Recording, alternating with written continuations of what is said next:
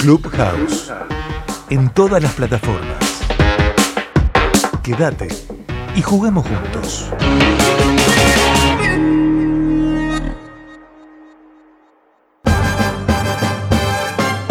Clubhouse Podcast.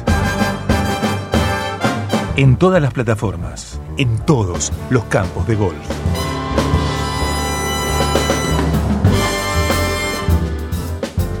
Bien, y seguimos en Clubhouse en uno de los segmentos más interesantes que tenemos acá, que es hablar de reglas. Es el libro de reglas que a veces queda en la bolsa de palos y que eh, algunas veces no usamos lo suficiente, con lo cual siempre hay que tener a mano el teléfono del que sabe de reglas. Pero para, para avanzar en esto y no tener que, que tener que estar llamando, por eso hoy la convocamos una vez más y la recibimos y le damos la bienvenida a Cristina Bergamini. Cristina, bienvenida, ¿cómo andás? Hola Pablo, ¿cómo estás? Buenas tardes y gracias por las llamadas. No, por favor, el placer de charlar con vos y aprender de reglas. Eh, hace dos programas, en el episodio de dos, hablamos de, de, del área de salida, de, eso, de lo que eso significa, ¿no? De ese, ese pequeño lugar de los dos palos para atrás, de, de la línea, que todo el mundo en línea general conoce, pero que hay cosas que suceden ahí que, que no suceden en otras partes de, de, la cancha. Pero digo, para ir refrescando el primer concepto, repasemos el concepto precisamente, valga la redundancia, de qué es el área de salida, Cristina. Bueno, habíamos hablado que es un rectángulo uh -huh. y que en un determinado momento cada jugador tiene un solo área de salida. Es decir, ese pequeño espacio donde puede hacer cosas que no puede hacer en el resto del campo que si bien en una vuelta de 18 hoyos va a tener 18 áreas de salida, en un determinado momento tiene una sola área de salida, que es donde tiene todas estas, llamémosle, prerrogativas o ventajas para hacer. Bien, es decir, cada hoyo tiene su área de salida y es, ese es el lugar donde tenés que salir, digamos. Si salís desde ahí afuera, tenés, eh, este, eh, no, no podés hacerlo, tenés multa, tenés ¿Qué, Cristina? Cuando no lo hace. Sí. Digo, para ir repasando los primeros conceptos, ¿no? En juego por golpes, esa bola jugada fuera de un área de salida no está en juego, el jugador debe corregir el error y sumar la penalización general. Y en el caso de match play no hay penalización, pero el contrario puede hacerle repetir el golpe y en, ese caso el jugador tiene que jugar una bola desde dentro de área de salida, es decir, desde el lugar correcto pero el primer golpe no contaría. Bien, ¿y es con, con multa o no? Sin, en el match play no, no hay multa, digamos. Sin, penal, sin, penalización, sin penalización en match play.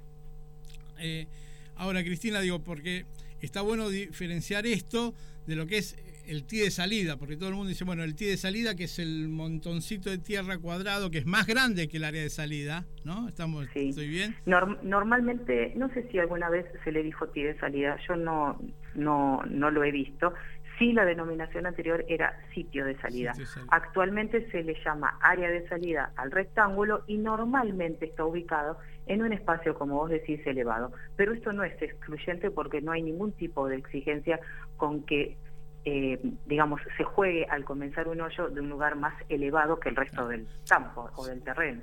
Sí, lo digo, lo, lo, planteo visualmente, ¿no? Porque por lo general, ¿no? Los, los tíos de salida es como que están siempre levantaditos. Eh, o sea, se puede jugar desde el, desde el fairway, digamos. Se ponen las dos y, bolsas. Y se, claro, se y el, eh, esto que llamamos área de salida no es toda esa montaña de tierra, como decís vos, sino ese pequeño rectángulo que está definido por los bordes delanteros de las marcas colocadas por el comité y tiene una profundidad de dos palos medidos con el palo más largo del jugador, excepto el pater.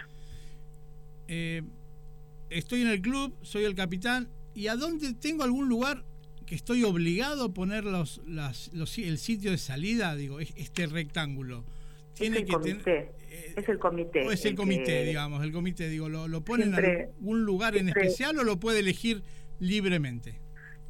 Eh, siempre decimos el comité es la persona o grupo de personas a cargo de la competición o el campo. Eh, el comité es el que los coloca, los, lo hará de, mm, con más sapiencia o menor. Eh, hay una serie de consideraciones que están dadas por el largo o las cantidades de yardas que tiene de distancia ese hoyo que ya han sido calificadas Bien. dentro del marco de ese campo. Pero digamos a la derecha, a la izquierda, más arriba o más abajo, lo único que respeta un comité mm, más recientemente es la distancia. Claro, eso es fundamental, digo, es casi decisivo la distancia. Después lo Igualmente, igualmente eh, los campos pueden ser señalizados o marcados con mm, varias yardas más o menos que lo que fue calificado. Hay un rango permitido. Bien, bien. ¿Ese rango cuál es, eh, Cristina? Eh, Digo, a ver, llueve mucho, se inunda y se tapa el... No, no, hasta 150 yardas entre todos los hoyos, obviamente no en uno solo, se pueden modificar para que la vuelta siga siendo válida para handicap.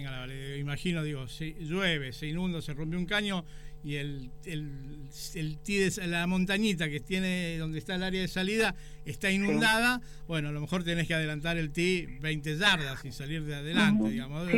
por, poner un ejemplo, tiro un ejemplo así al aire, no sé si es el correcto. Viene, viene muy bien tu, tu acotación porque mm, quería decir algo que las marcas que coloca el comité son las que hay que utilizar y que el jugador no tiene ninguna posibilidad de no usarlas.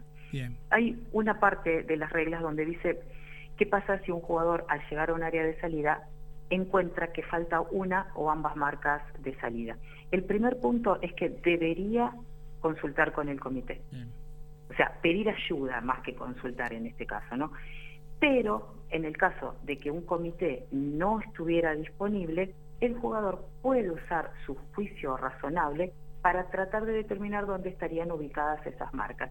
Y en general, si el jugador ha usado toda la información disponible para tratar de reubicar esas marcas que no encuentra, su juicio razonable será aceptado. Pero al margen de esto, yo quiero decir algo. Si en algún área de salida no se puede jugar porque hay agua, por ejemplo, mm. agua temporal, como vos estabas señalando, el jugador no se puede aliviar del agua temporal para jugar la bola desde el área de salida. Lo mismo que puede suceder, por ejemplo, si hay algún animal peligroso, que no puede tomar el alivio que tiene permitido en el área general y simplemente no salir del área de salida. No, eso no está permitido y es importante recalcarlo. En ese caso hay que esperar al comité. Bien, hay que esperar al comité. Es decir, dos temas. Yo llego, a ver, te planteo ejemplos que se me ocurren en este momento. Se acaba de romper un caño en el TI del 8 del Mitre de Pérez y se inundó, ¿no? Se inundó el TI y está, en la, está el sitio de salida porque se inundó en el medio de la competencia. ¿Cómo procedo ahí? Yo, si eso está inundado, ¿tengo que jugar? ¿Tengo que llamar al comité en este caso, como decís vos? O juego desde dentro del área de salida o suspendo y llamo al comité y espero la respuesta del comité.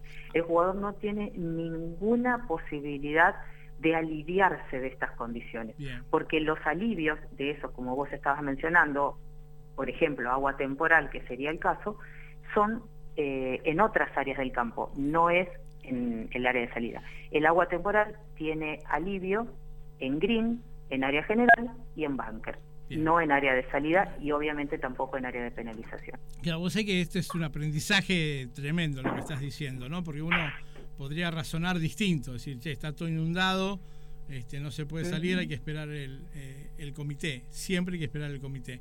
Sí, pues casualmente una vez me habían hecho la consulta por el Mitre de Pérez, que es el que acabas de mencionar, por la presencia de teros agresivos en un área de salida.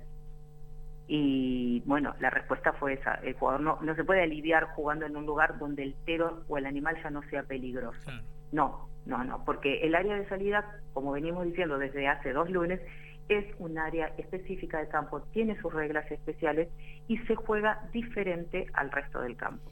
Te, llevo este caso a la exageración de los teros. Se vienen 20 teros y se meten en el área de salida y empiezan a, empollar y a gritar este, y pasa, no sé, 10 minutos, 15, está el comité, ahí, no sé, pasan 40 minutos. Si el comité está presente, lo resolverá. pero lo que no puede hacer es el jugador resolverlo por su cuenta buscando algún tipo de alivio que lo lleve a jugar una bola fuera del área de salida. ¿Y, qué consejo le das al comité ahí, digamos? ¿Cómo, eh, si fueras vos, qué, qué resolverías a, priori? ¿Qué opciones tenés?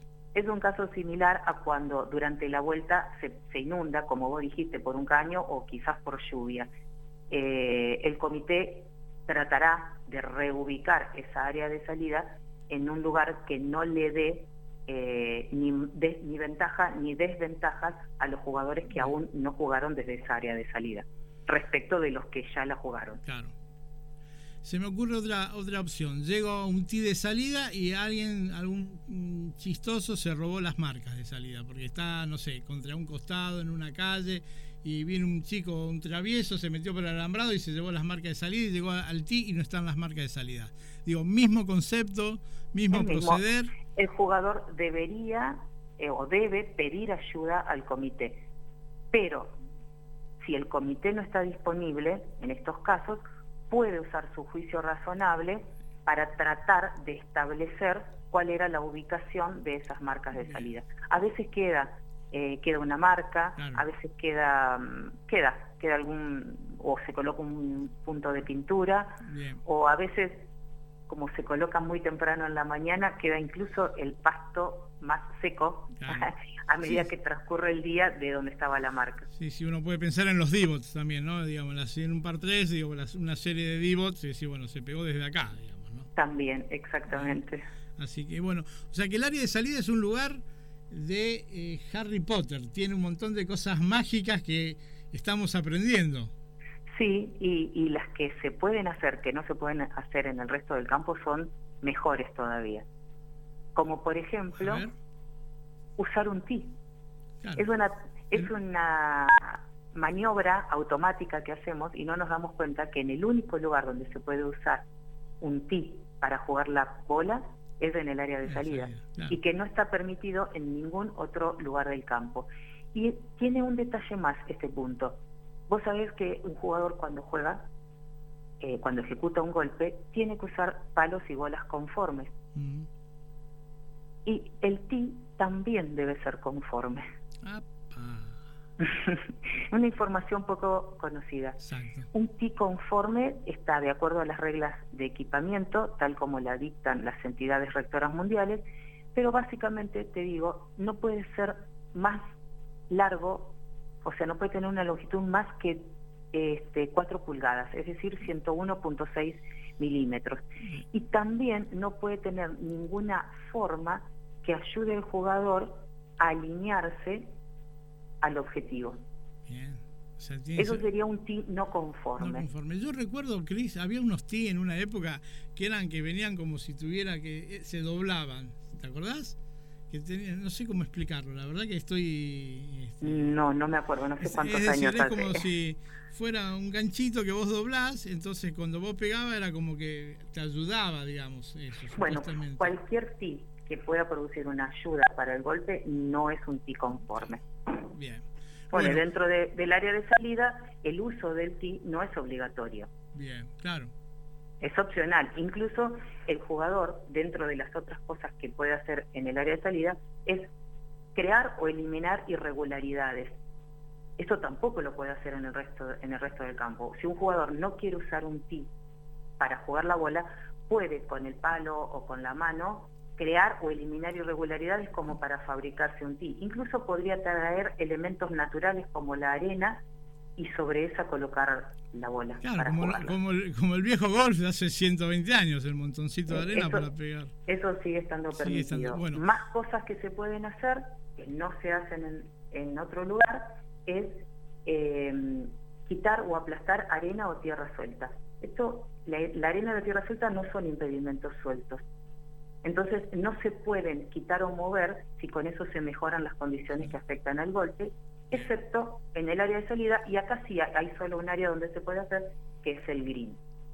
Y por último, el agua, rocío o escarcha no se puede quitar desde ninguna parte del campo, excepto en el área de salida.